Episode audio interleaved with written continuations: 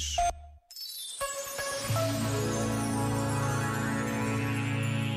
Quando temos dúvidas sobre algo, é bom assumirmos o que não sabemos.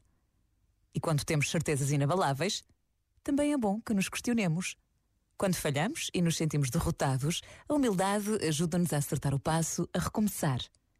E quando percebemos que somos vencedores, sem sermos humildes, corremos o risco sério de parecermos bolas inchadas que rebolam de orgulho.